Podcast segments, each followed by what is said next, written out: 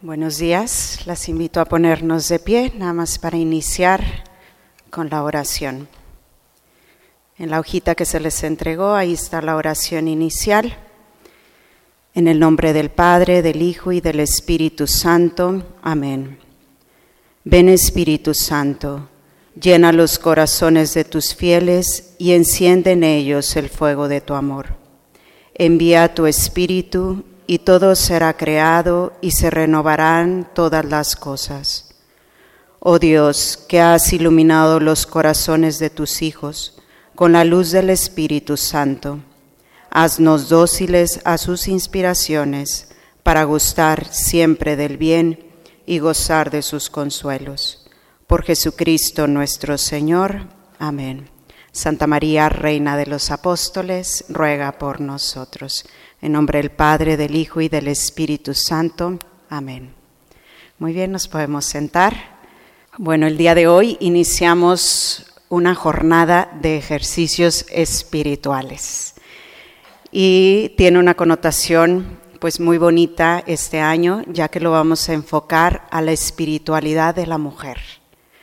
Esto yo creo que es muy importante porque vamos a entrar en el corazón de la mujer, cómo la mujer experimenta esta relación con Dios y cómo nosotras la podemos ir actuando en nuestra vida. Los ejercicios espirituales es un ejercicio, como su nombre lo dice, que trabaja el espíritu. Es un trabajo ascético. Eso quiere decir que se trabaja lo de adentro, lo más profundo que hay en el corazón. Quizás a veces no estamos tan enfocadas en ese ejercicio interno y más nos enfocamos en el ejercicio externo, ¿verdad? El hacer ejercicio, comer bien, pero aquí estamos hablando lo de adentro. En la tradición de la iglesia, los ejercicios espirituales fueron introducidos en la espiritualidad eclesial por un santo que tuvo una experiencia muy profunda, San Ignacio de Loyola. ¿Qué pasó con este hombre? Él era un guerrero, un soldado raso, sale a la guerra, sale a pelear y resulta que queda herido.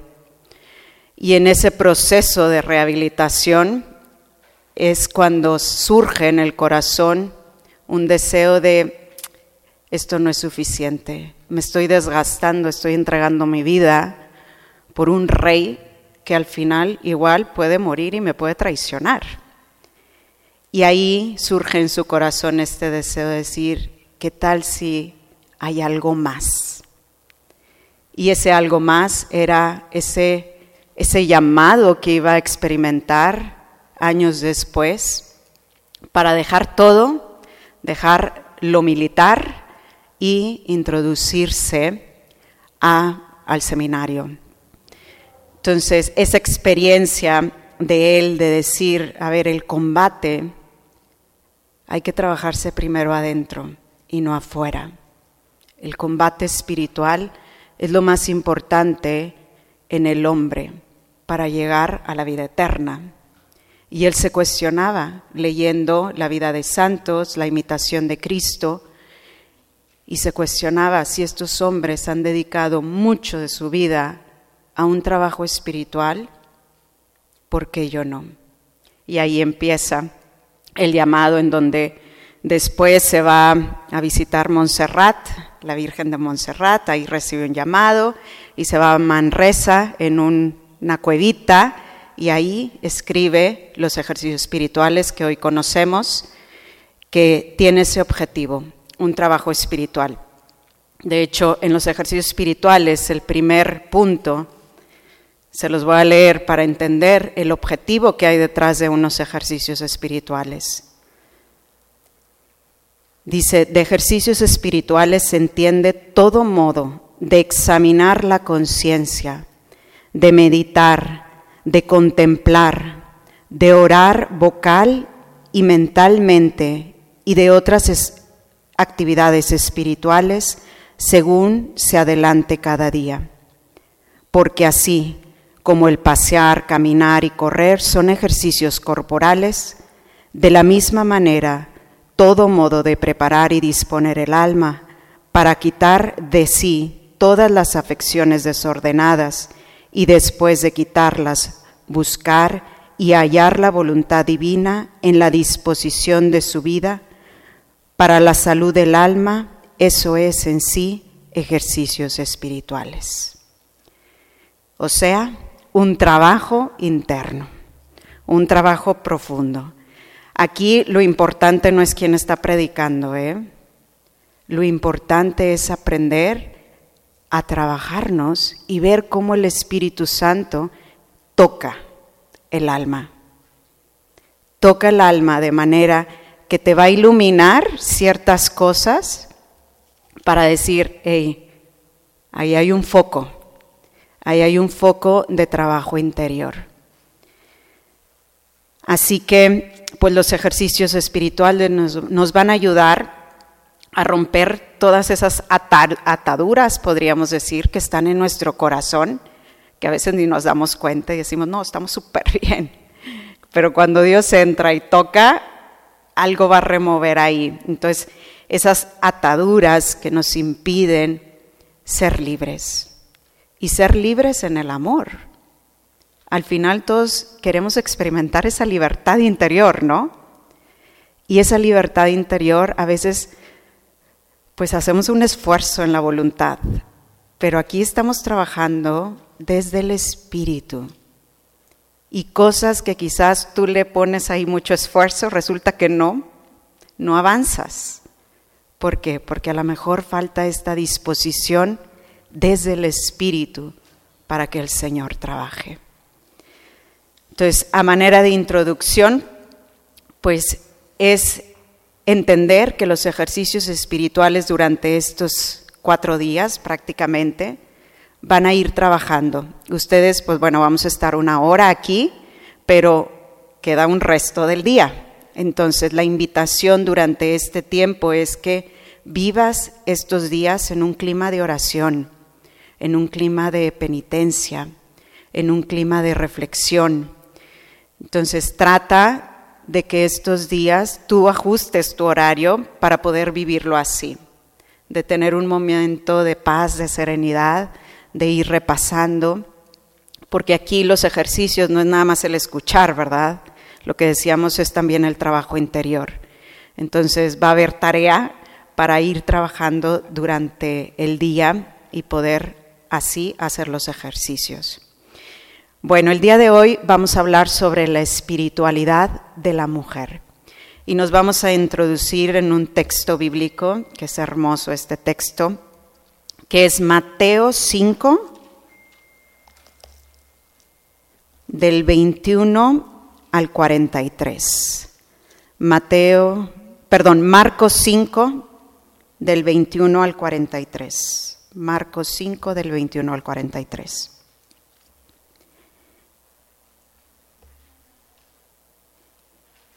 Y dice, al regresar Jesús a la otra orilla, se le aglomeró mucha gente mientras él permanecía junto al lago.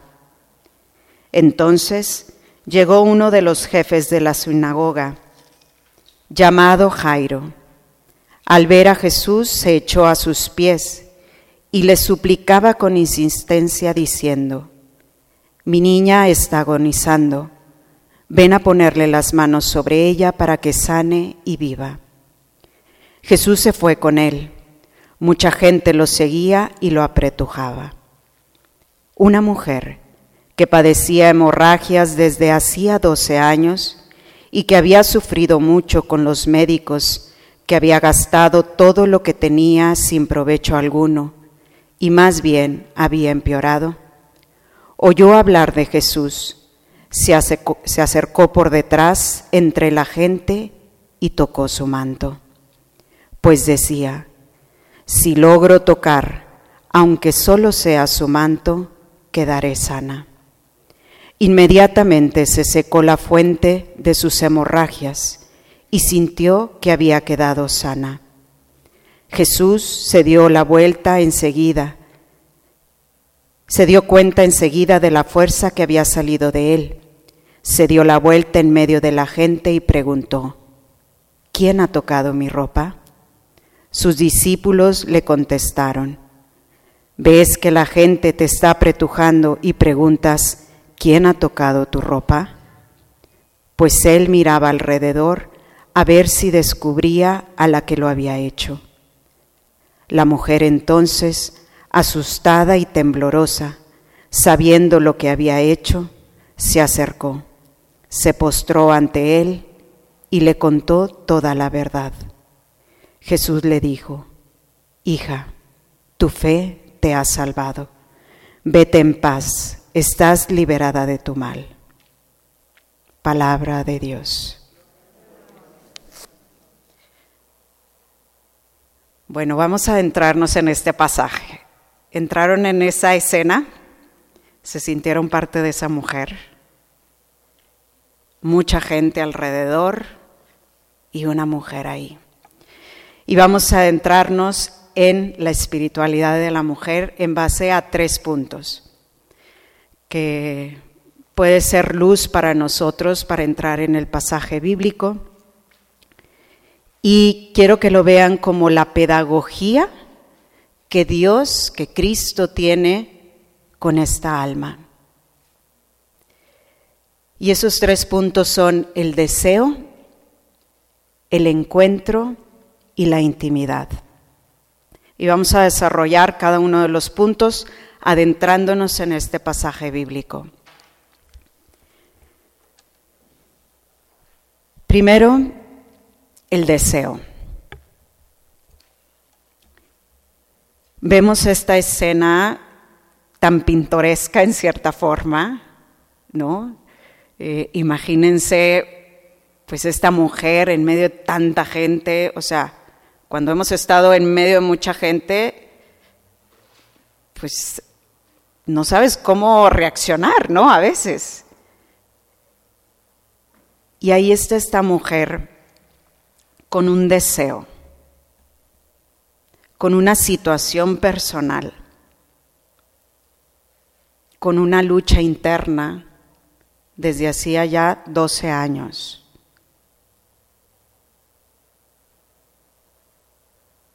Y quiere. Quiere, pero a la vez no sabe cómo. Hay mucha gente ahí. El deseo es un movimiento del alma hacia un bien que no se tiene, un bien ausente. Ese deseo interior que te dice es posible alcanzarlo, todavía no está ahí, pero lucha por él. ¿Cuántos deseos están en el corazón de una mujer? Cuántos deseos están ahí a lo mejor escondidos y que van brotando cada vez de una forma más profunda. Ese deseo está cargado de un afecto, un afecto por ese bien por aquello que yo busco. Y una de las características del deseo es que es una experiencia real. Es algo profundo que está ahí. Ella quería ser curada. Había sufrido. O sea, ustedes saben, y nosotros sabemos como mujeres, una hemorragia te desgasta. 12 años con una hemorragia, o sea, no eran tres días, 12 años. Estaba anímica, sin fuerzas, pero con un deseo. qué hermoso es esto cuando lo bajamos a nuestra realidad. El deseo en la espiritualidad femenina es algo que debemos de cultivar, porque es una experiencia real, es algo auténtico, es una nostalgia de Dios, no nada más de ser curada. Ella quería ser vista y ser vista por Dios, por Cristo. No nada más quería que la curara, que la volteara a ver. Y esto es algo muy profundo en el deseo. Porque el deseo al final es ser mirada, ser amada, ser aceptada, ser custodiada. En el fondo eso era lo que ella quería. Y esa experiencia real no le importa que hasta se hace pública. O sea, no me importa la gente que esté aquí, no me importa que no me dejen, o sea, que esté toda apretujada, que tenga que ponerme por debajo, no me importa. Yo quiero llegar y tocar. quiero acercarme. No me importa exponerme para lograr este deseo tan profundo que hay en mí.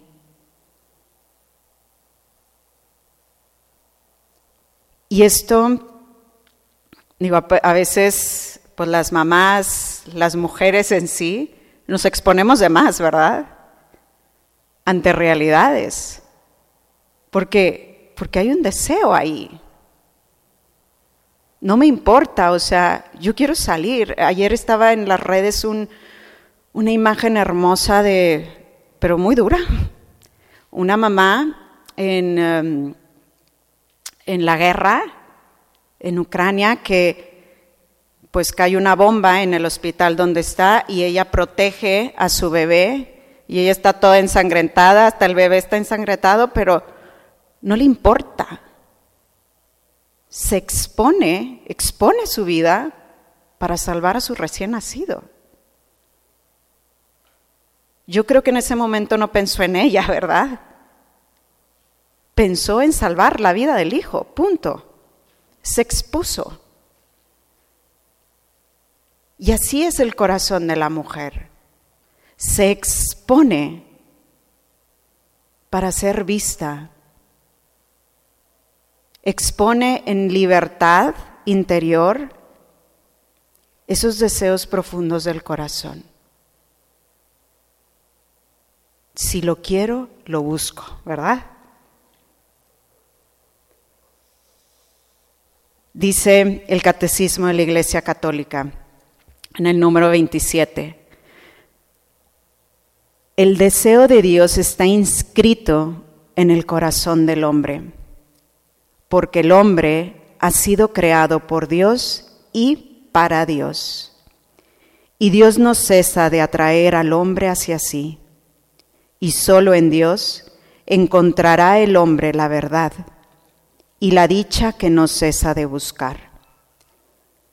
La razón más alta de la dignidad humana consiste en la vocación del hombre a la comunión con Dios. El hombre es invitado al diálogo con Dios desde su nacimiento, pues no existe sino porque, creado por Dios por amor, es conservado siempre por amor, y no vive plenamente según la verdad, sino reconoce libremente aquel amor y se entrega a su Creador. Qué bello, ¿verdad? Esa frase tan conocida de San Agustín, nos hiciste Señor para ti, y mi corazón esté inquieto hasta que descanse en ti. El deseo más profundo del hombre es la comunión con Dios. Y aquí se ve bellamente en este pasaje. Ella desea a Dios. Desea ser curada, pero desea a Dios. Y por eso lo busca, porque sabe quién es Jesús. Y vean qué bonito, al inicio del pasaje dice que empieza con otro personaje, con Jairo. Pero Jairo pareciera que le enseña a ella también cómo interactuar con su Dios. Porque dice que Jairo, al verle, cae a sus pies y le suplica. O sea, Jairo también traía una, necesidad ahí en el corazón. Su hija se estaba muriendo. Y lo mismo que hace Jairo, ella lo hace se postran a sus pies y le piden. Ella también aprende a relacionarse con su Dios al ver al otro. Tú también aprendes a relacionarte con Dios al ver al otro. Y es algo muy rápido todo esto, pero brota espontáneamente del corazón. El deseo de conocer a Dios en base a la experiencia personal lo vemos en todas las Sagradas Escrituras, ¿verdad? Bellamente lo vemos en los salmos. Los salmos son los salmos del deseo, podríamos decir. Cualquier salmo que abras, hay este deseo, como que se imprime el deseo de encuentro con Dios. El deseo de poder conectar con ese Dios que no conozco del todo, que no entiendo del todo, pero que está ahí. Y sale espontáneamente de la oración ese querer buscarlo. Y lo vemos, digo, el domingo una de las niñas que vino a misa de, de niños entró corriendo así para el Santísimo. Y después de dos minutos, no se tardó mucho, sale y dice, ya fui con Jesús y me dice, hay un deseo, un deseo que su corazón la lleva a entrar con alegría corriendo y salir con el corazón lleno de decir, ya estuve con Él. Ahora la pregunta, y esto va a ser parte de la tarea en las hojitas que les dimos, ahí está eso, un pedazo para que respondan esta pregunta. ¿Qué es lo que tu corazón desea? Wow. Está muy profunda esta pregunta, ¿eh? ¿Qué es lo que tu corazón desea? Pero en lo profundo, porque podemos responder espontáneamente, pues deseo ahorita un cafecito. Pero lo que cala en el alma pregunta, realmente, ¿qué es lo que mi corazón desea en este momento? En esta etapa de tu vida, en lo que estás viviendo ahorita, ¿Qué es lo que tu corazón desea?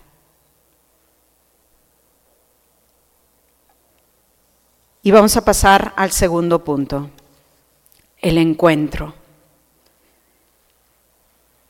Dice el Evangelio que se acercó y tocó su manto.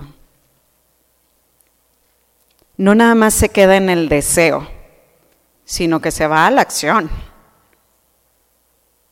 No nada más me gustaría, sino lo hago. Se acercó y se acercó tanto lo tocó. A veces podemos desear muchas cosas pero no hacemos un ejercicio adecuado de nuestra libertad para realmente mover la acción. Entonces aquí la hemorroísa nos enseña esta parte. Quieres, búscalo y hazlo. Se acercó y lo tocó. Este es el encuentro. Toda la vida verdadera realmente es un encuentro. El Papa Francisco ha hablado últimamente mucho sobre la teología del encuentro. No sé si no han escuchado en muchos de sus textos, de las eh, pues homilías, las audiencias, habla de esto. La cultura del encuentro, la teología del encuentro. Porque no es un Dios abstracto, es un Dios de encuentro. El hombre en sí es un ser de encuentro. O sea, no vivimos aislados. ¿Y cuánto mal nos hace vivir aislados?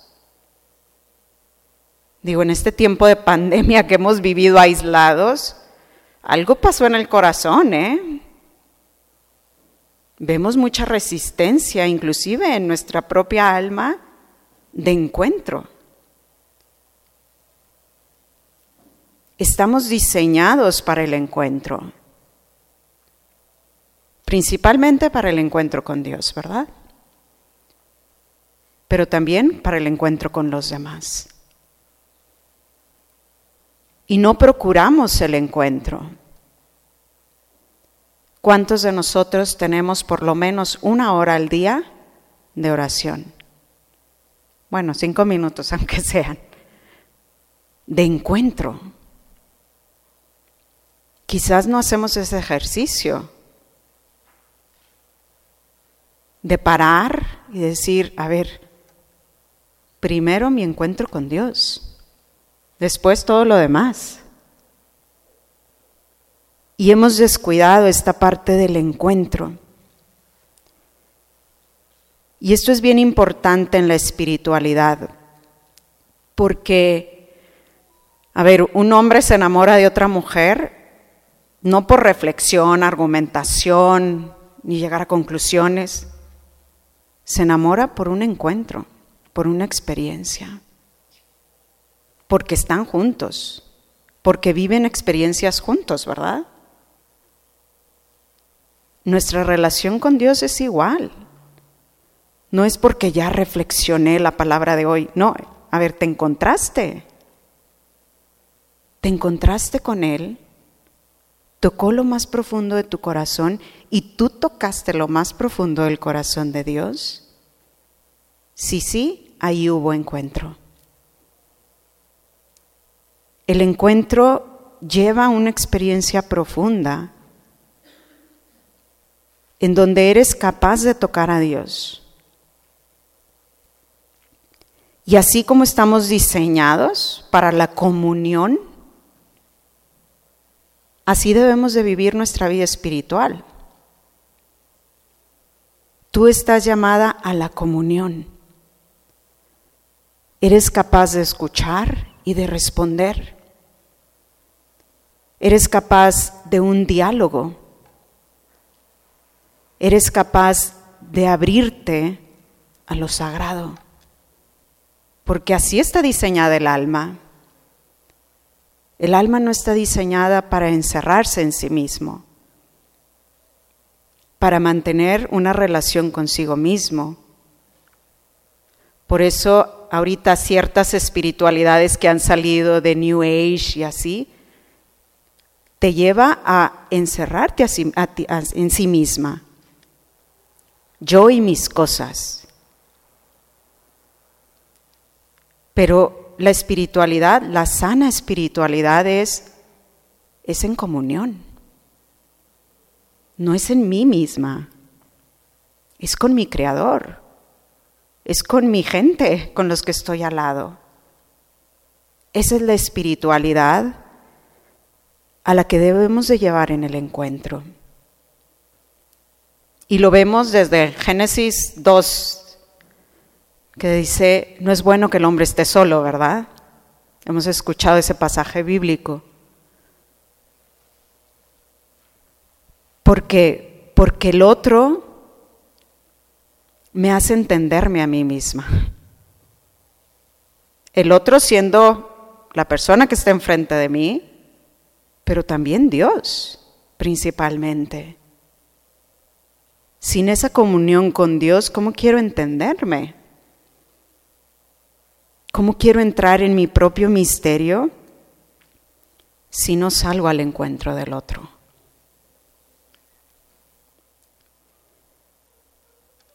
Por eso este gesto tan bonito de acercarse y tocarlo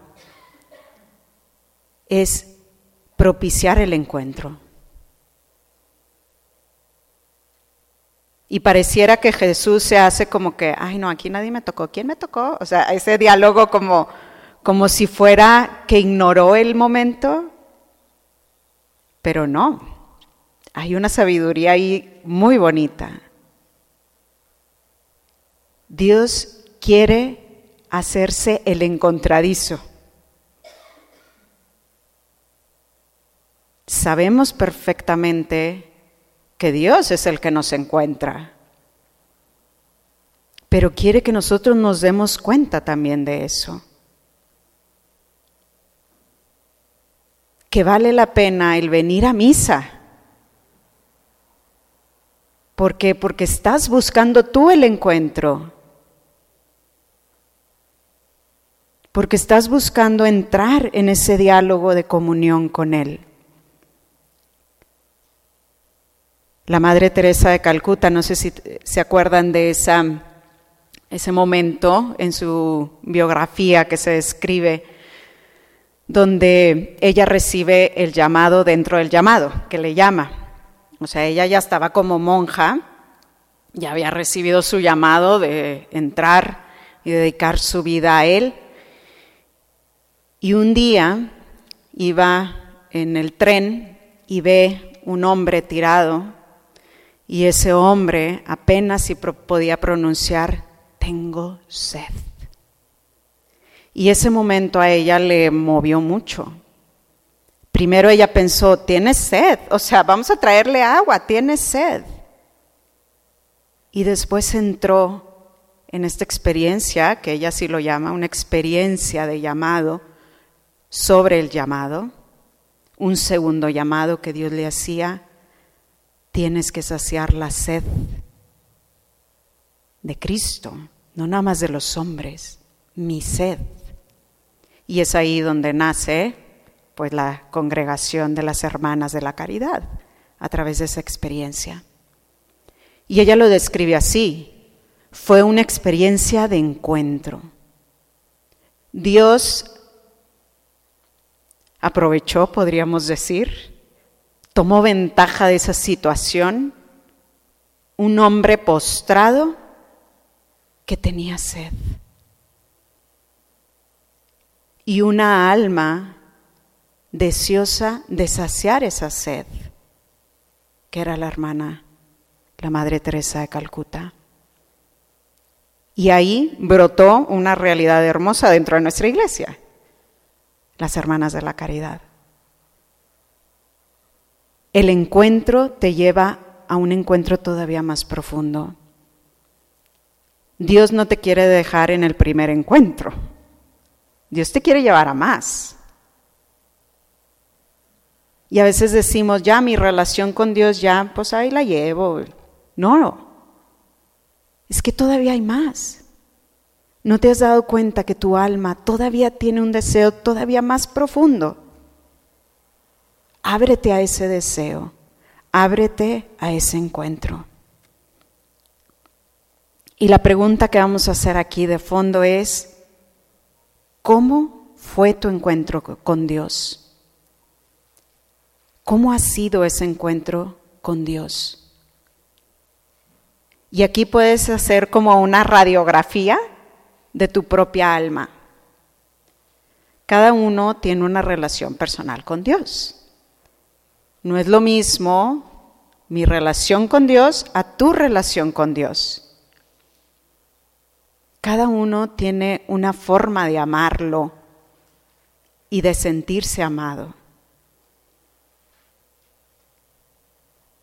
¿Cómo ha sido esos encuentros que has tenido con Dios. Cómo Dios ha salido a tu encuentro. Y a veces en las cositas más sencillas, ¿no? Hay gente que es muy, como muy receptiva a un amanecer y otra que es muy receptiva a un pajarito. Y son formas que tu alma se, se dispone al encuentro, o por una canción, o por un abrazo, o por... Cada quien tiene una forma de amar y dejarse amar, ¿verdad? Entonces, detecta tú en esta pregunta cómo Dios sale a tu encuentro. Cómo Dios te muestra ese aquí estoy. Quiero encontrarme contigo. A lo largo de tu vida yo creo que has tenido muchas experiencias, pero si, le, si lo ves como que repetitiva, podríamos ser, esa pedagogía que Dios tiene con el alma. ¿Por qué? Porque te conoce, porque sabe lo que tú necesitas, porque sabe llegar a tu corazón. Y es así como sale a tu encuentro. y es entender en la Gaudium Spes, que es un documento del Vaticano II, dice, el hombre, se me fue, el, el misterio del hombre se esclarece solo en el misterio del verbo encarnado, así es. El misterio del hombre se esclarece solo en el misterio del Verbo encarnado. En otras palabras, somos un misterio.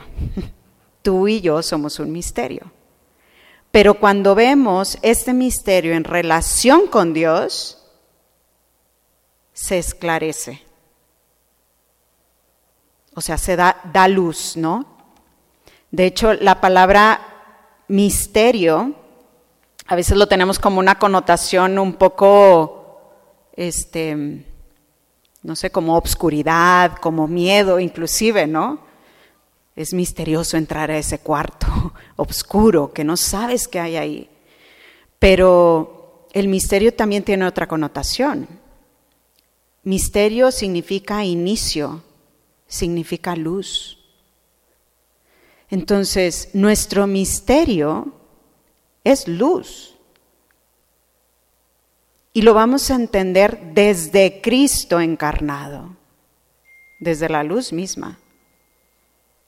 Si no, va a ser bien complicado entendernos. Va a ser muy complicado esclarecer nuestro propio misterio si no lo vemos desde el verbo encarnado. Y esto es encuentro. Esto es entender que desde Dios te puedes encontrar contigo mismo. Y es la única forma realmente de encontrarte contigo mismo. Porque a veces vivimos realidades bien complicadas, ¿no? Que ni nosotros mismos nos entendemos.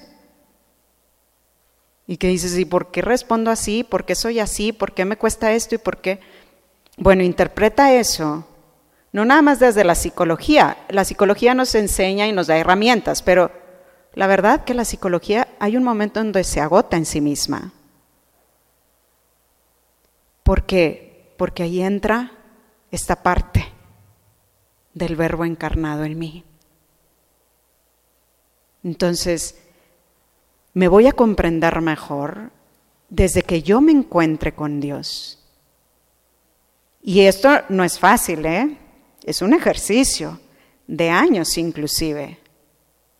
Santa Teresa, la gran Santa Teresa de Ávila, decía, después de 22 años de, sequedad espiritual, logré entenderme un poquito más, pero a mi Dios lo entendí todo. Solo en Él, a lo mejor nosotros no nos vamos a entender todo, pero en Él entiendes todo. Tercer punto, la intimidad. El encuentro obviamente te va a llevar a la intimidad, a la postración, que es lo que hizo esta mujer. Dice, la mujer, viendo lo que había sucedido, se acercó atemorizada y temblorosa y se postró ante él y le contó toda la verdad. Digo, son tres palabritas. Le contó toda la verdad. ¿Cuánto tiempo? ¿Cinco minutos? ¿Veinte minutos? ¿Tres horas? Que a veces me dicen, necesito hablar con el padre, pero necesito como ocho horas. No, pues no, no tiene las ocho horas, ¿verdad? ¿Por qué? Porque como mujeres necesitamos hablar. Y aquí dice que le contó toda la verdad en un, en un ratito, al parecer. Porque, a ver, lo estaban apretojando. No era como que, ay, estaban ahí en el cafecito y, no, o sea, en un momento le contó toda la verdad. ¿Qué significa eso? La sinceridad del alma. No necesitas mucho para comunicar quién eres. Simplemente eres y punto. Y así se presentó ella. Se postró y le contó toda la verdad. Igual que Jairo, se postró y le contó todo. Pero los gestos que describen el, el, pasaje bíblico también son importantes. Dice que estaba atemorizada primero, temblorosa, hasta físicamente había una situación ahí, ¿no? Pero se postró. A veces nos podemos presentar así ante Cristo, ¿verdad? temblorosas, asustadas, no sé qué, qué estoy haciendo aquí, qué pasa, traigo toda esta situación y algo pasa que pum, se quita todo y le cuentas todo y se, se resuelve todo. Eso fue lo que pasó con la mujer. Así es el crecimiento en la vida sobrenatural del alma. Es un proceso que inicia poco a poco y que se consuma en la intimidad con.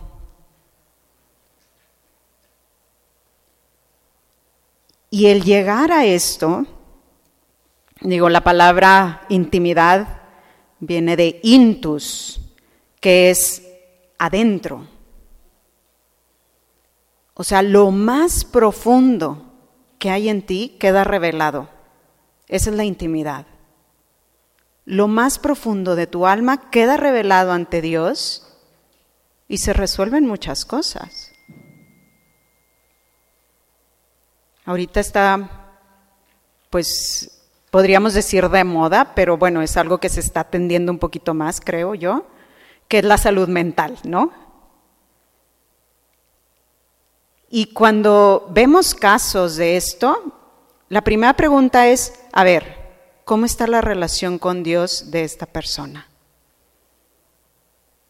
Normalmente no hay relación con Dios y por eso se complican un poquito más las cosas, ¿verdad? Por eso los jóvenes ahorita han perdido esta relación con Dios. Y hay problemas de ansiedad y bueno, ya sabemos todo lo que confiere a la salud mental, ¿verdad? Pero si está esta relación de intimidad con Dios, vas a proteger mucho tu alma en muchos aspectos y tu psicología y todo tu ser. Porque tu alma está diseñada, como decíamos, para estar en intimidad con Dios. Si no hay ese ejercicio, algo le pasa al alma, se fractura, se colapsa. El alma tiene que estar diseñada y trabajada en el vínculo con Dios, en esa intimidad, en ese dejar que Dios toque tu misterio. Y tu misterio tal cual es, con tus miserias, con tus fortalezas, con todo. Dejar que Dios toque el misterio. Y es ahí cuando el alma adquiere la madurez espiritual. ¿Cuántas mujeres a lo largo de la historia han llegado a los altares? Y algo que, que se describe hoy más que pues ahorita en estos tiempos de en donde la mujer toma también otro papel dentro de la iglesia y así, y se descubre esta belleza que tiene el alma femenina de abrirse con mayor facilidad a lo eterno. Esa es la espiritualidad de la mujer y es lo que nosotros tenemos que fomentar. Hay una espiritualidad que nos llama también a nosotros a ser transmisoras de esta belleza y esa bondad, de relacionarnos con un Dios, de ser sensibles, porque pues nosotros somos un poquito más sensibles a estos misterios. Por eso el Papa Juan Pablo II decía en la carta a las mujeres, decía, mujer, descubre el don sincero de ti misma, porque ahí están las respuestas a este mundo que sufre, a este mundo que necesita de Dios. Descubre el don sincero de ti misma. Tú eres un don, un don para ti mismo y para los tuyos un don en donde te va a llevar Dios a esa intimidad. Y realmente la intimidad a la que estamos llamados es una intimidad pascual. Es una intimidad que tiene pues esta estructura pascual, que es la Pascua. El paso, de la muerte a la vida, ¿verdad? Y hay una realidad pascual, ¿por qué? Porque, a ver, todos hemos pasado por la pasión, muerte y resurrección. Y esa intimidad tiene esta, o sea, no vamos a, a poner la intimidad desde todo lo bonito y perfecto, ¿verdad? Nuestra intimidad con Dios es también la experiencia de la pasión. ¿Cuánto no has sufrido tú? ¿Cuánto no estás sufriendo en este momento? Y a veces ni por ti misma, estás sufriendo por el de al lado. Pero es una realidad pascual. Porque entre más sufrimiento hay, algo, algo pasa ahí. Que inclusive hay más gozo hay más entrega, hay más amor. Eso es la intimidad, que no es un, pues sí, es, eh, no es algo superficial, es algo profundo, es algo a lo que el alma está llamada.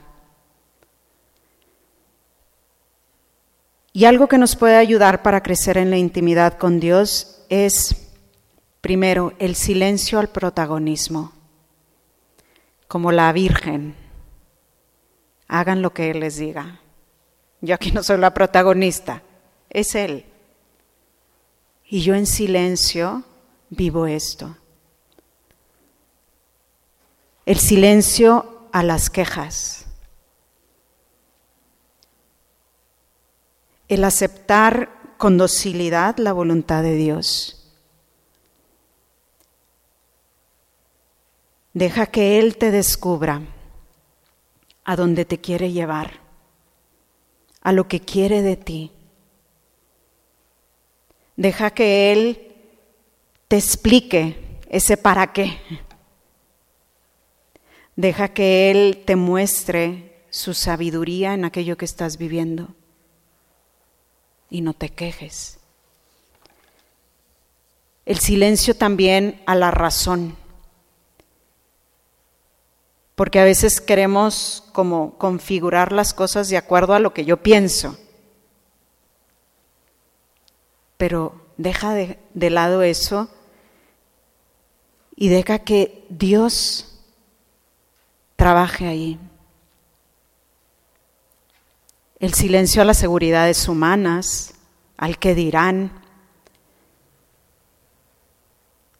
El silencio inclusive del dolor. Ahora que estamos rezando el Via Crucis todos los días en las mañanas, a mí me gusta mucho ponerme en el papel de la Virgen. Y el silencio del dolor era, a ver, vivirlo en plenitud, con elegancia. Sufrirlo, sí, lo estaba sufriendo, era su hijo. Pero interpretó el dolor de una forma muy digna, desde el valor redentor del dolor. El silencio de la humildad, de acercarnos de rodillas. Humus es tierra, más cerca de la tierra, de postrarnos, de aprender que yo no soy nada, pero con Él soy todo. Y por último, el silencio del abandono. Porque la oración me tiene que llevar a un acto de abandono consciente, un querer abandonarme en Dios y pedirle la gracia de poder hacerlo. Y la pregunta aquí es, ¿cómo es tu intimidad con Dios? ¿Qué elementos hacen que tu relación con Dios sea más íntima?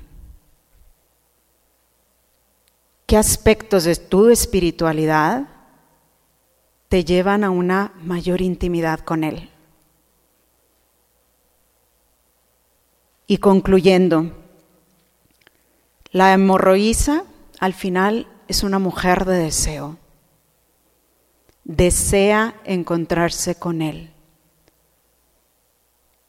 Pero también es una mujer de encuentro. Lo busca, se acerca, lo toca. Y es una mujer que ante ese deseo y ante ese encuentro llega a intimidad con Dios, a esa intimidad profunda que nos lleva realmente a un encuentro sublime, podríamos decir, con el Creador. Pidamos a este inicio de los ejercicios que Dios nos vaya trabajando en estos tres puntos. ¿Cómo está mi deseo con Dios? ¿Cómo está ese encuentro? Y esos elementos que arman esa intimidad con Dios. Vamos a terminar con un canto y este canto quiero que también lo vayan metiendo en el corazón desde esta experiencia, igual desde la experiencia de la hemorroísa.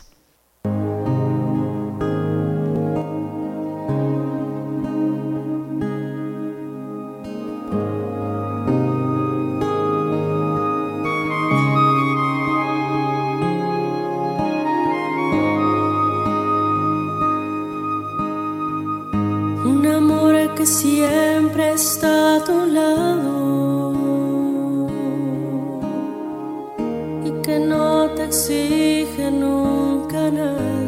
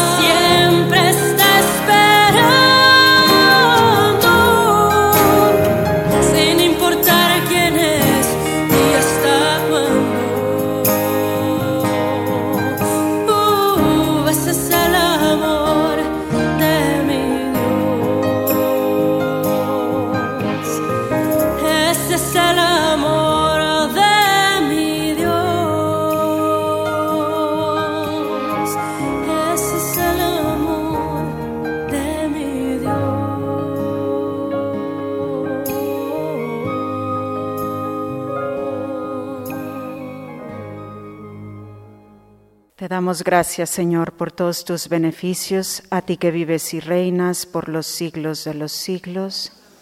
Santa María, Reina de los Apóstoles, ruega por nosotros. En nombre del Padre, del Hijo y del Espíritu Santo. Amén. Muchísimas gracias y nos vemos mañana si Dios quiere.